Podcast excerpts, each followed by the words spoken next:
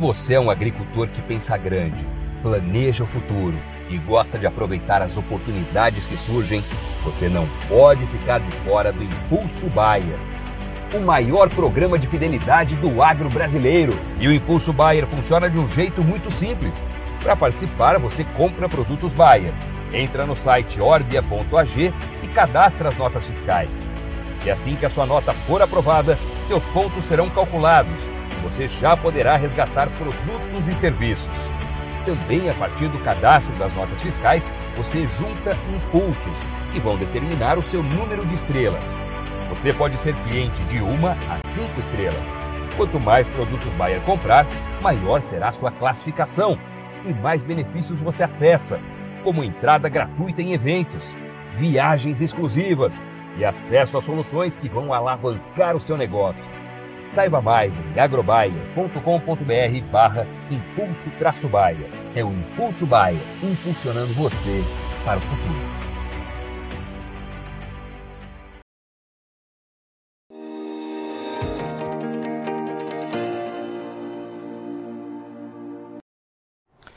Olá, você ligado no Notícias Agrícolas. Voltamos com a nossa programação, dessa vez para falar sobre o mercado da soja. Vamos acompanhar como é que estão as movimentações, o que, que tem influenciado os preços do mercado neste momento e o que, é que a gente pode esperar deste mercado daqui para frente. Quem vai conversar com a gente sobre esse assunto, ajudar a gente a entender um pouquinho melhor esse cenário, é o Luiz Fernando Gutierrez, analista da consultoria Safras e Mercado, já está aqui conosco por vídeo.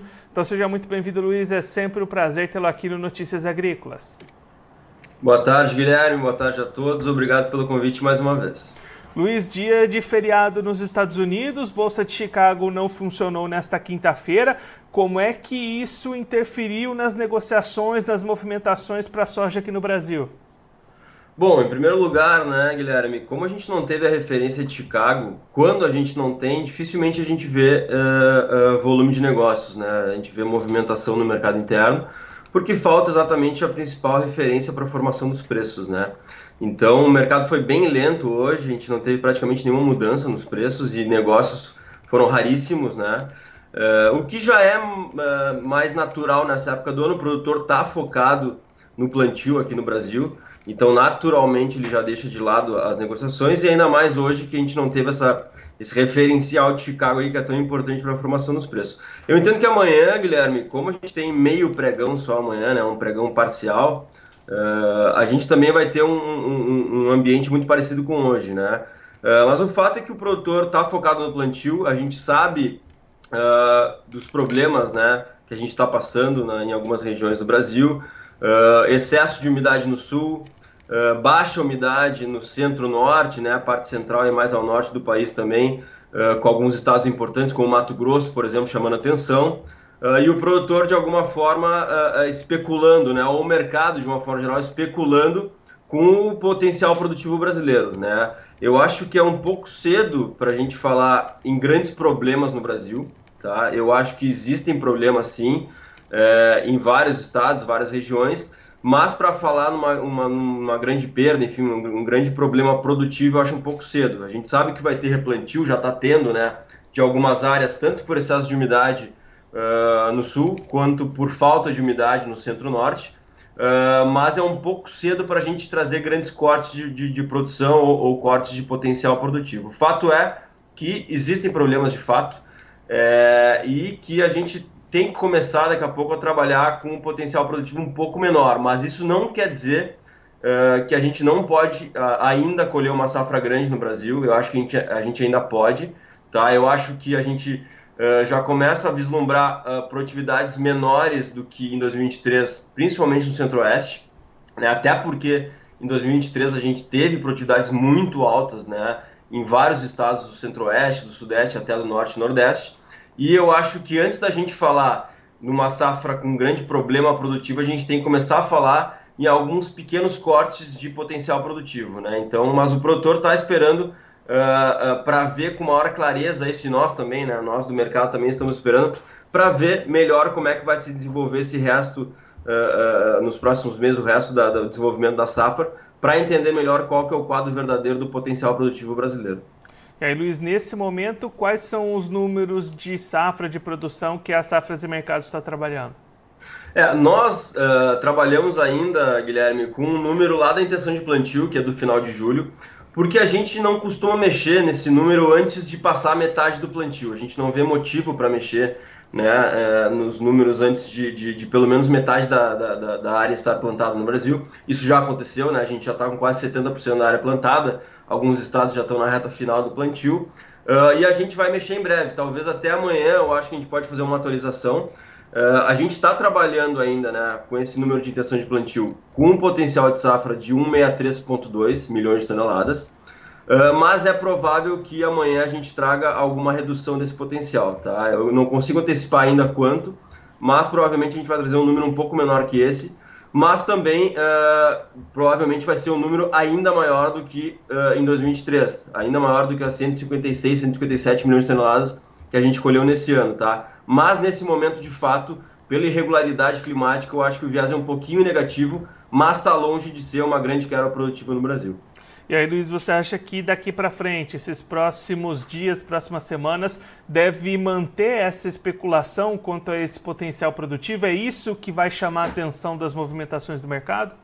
Sem dúvida, né? Nas últimas semanas a gente viu o Chicago bastante volátil, né? Os contratos futuros aí uh, ganharam força, inclusive, né? Nas últimas semanas, com alguns momentos negativos, mas de uma, de uma forma geral foi um período de valorização nas últimas quatro semanas aí, exatamente porque o mercado especula com esses problemas ou com essa irregularidade climática no Brasil.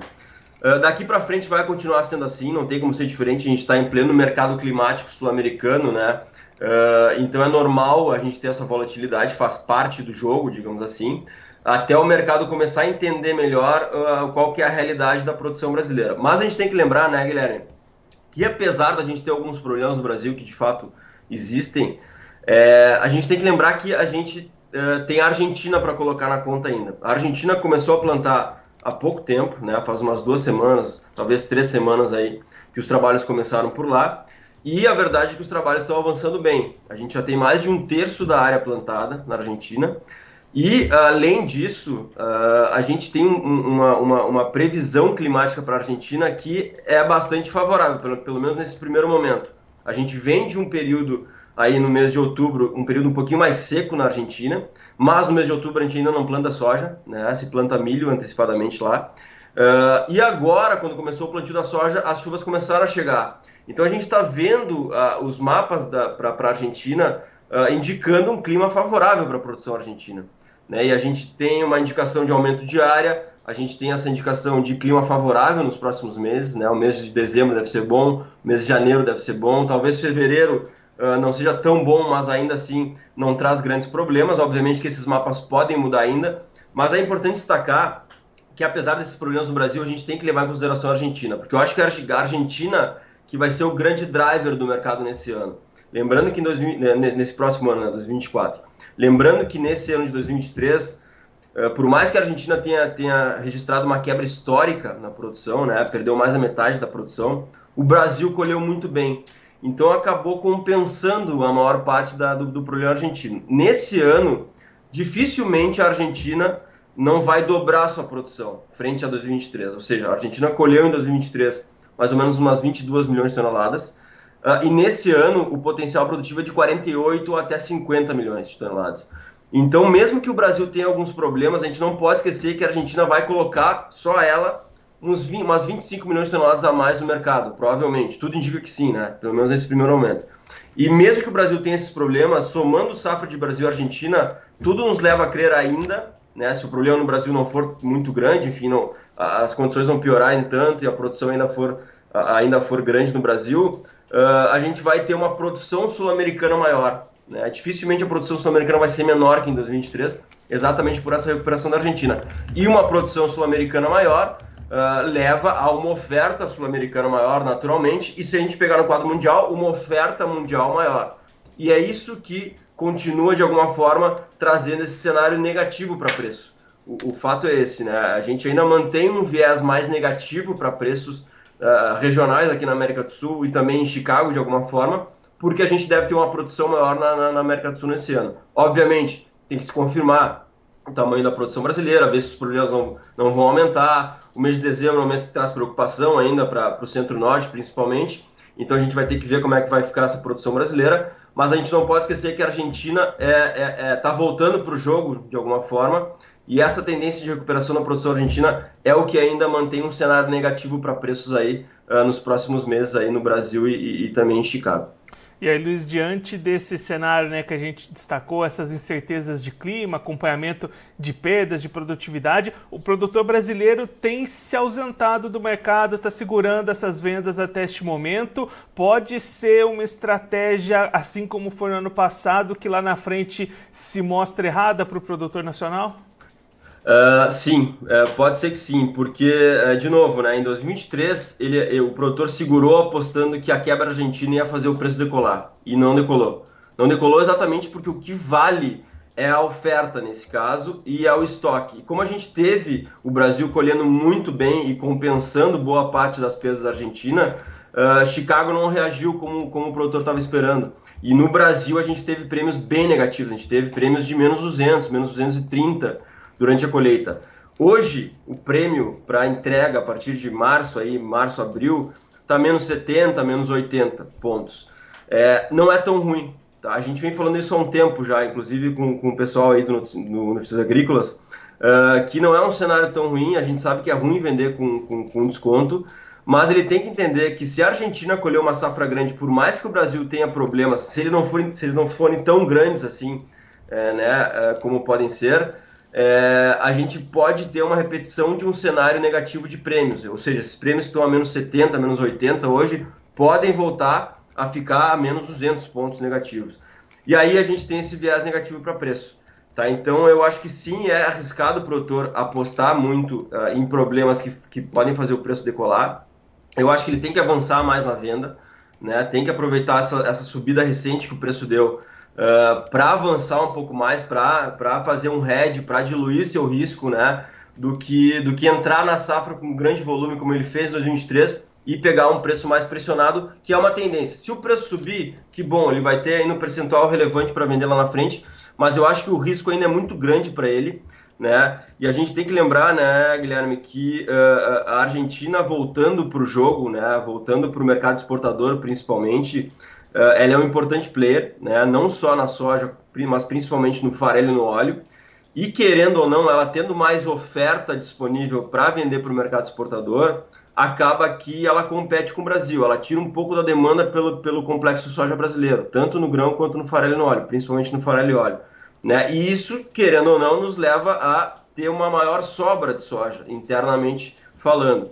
Então o produtor tem que ficar atento, a, tem que ficar atento a isso. Né? E além disso, essa nova eleição aí do Milei, né, o novo presidente da Argentina, abre um horizonte novo uh, com relação às políticas que, que, que, esse novo governo argentino pode ter. Uma delas, né, que está tá se cogitando, é a retirada das retenções, ou no mínimo a diminuição das retenções, que são os impostos de exportação da Argentina.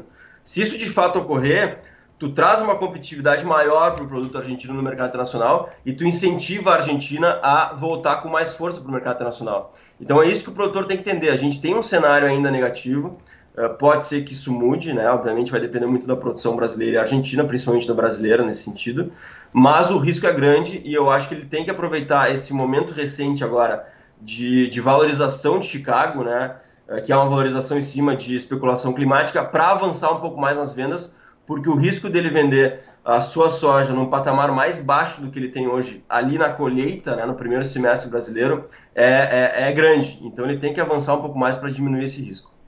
Luiz, muito obrigado pela sua participação, por ajudar a gente a entender um pouquinho melhor este cenário, essas tendências de preços para soja aqui no Brasil, no mercado internacional. Se você quiser deixar mais algum recado, destacar mais algum ponto, pode ficar à vontade.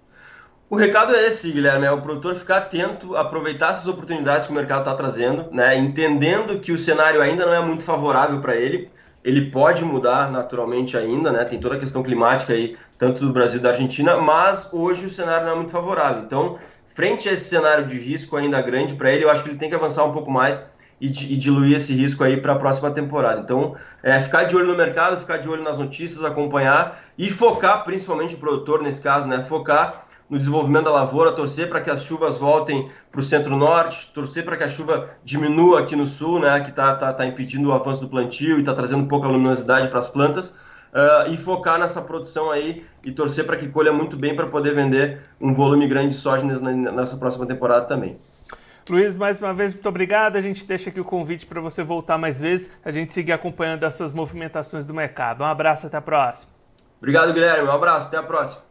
Esse, o Luiz Fernando Gutierrez, analista da consultoria Safras e Mercado, conversou com a gente para mostrar como é que está o cenário dos preços da soja aqui no Brasil, no mercado internacional, o que, que tem feito movimentar essas cotações, especialmente neste dia feriado nos Estados Unidos, Bolsa de Chicago fechada em função da ação de graças, amanhã sexta-feira meio pregão apenas, com isso poucos negócios acontecendo aqui no Brasil, e aí o Luiz destacando que o produtor brasileiro precisa aproveitar este momento com as altas recentes de preços para soja em função de especulações com o clima aqui do Brasil para avançar um pouco mais na sua comercialização, que está bastante atrasada diante de um cenário que não é muito favorável para os preços, como o Luiz destacou aqui para a gente. Luiz trazendo um cenário onde a retomada da produção da Argentina, depois das grandes perdas da safra passada, pode compensar eventuais perdas na produção brasileira e isso ampliar a oferta de soja da América do Sul, também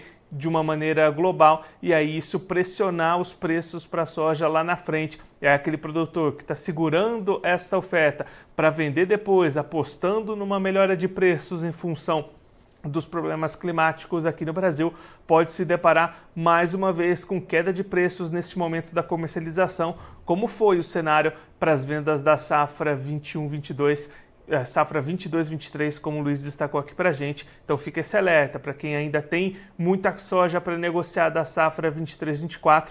De repente vale a pena olhar um pouquinho mais para o mercado e aproveitar algumas oportunidades que vão aparecendo. Agora eu vou ficando por aqui, mas a nossa programação volta a qualquer momento. Notícias agrícolas, informação agro-relevante e conectada.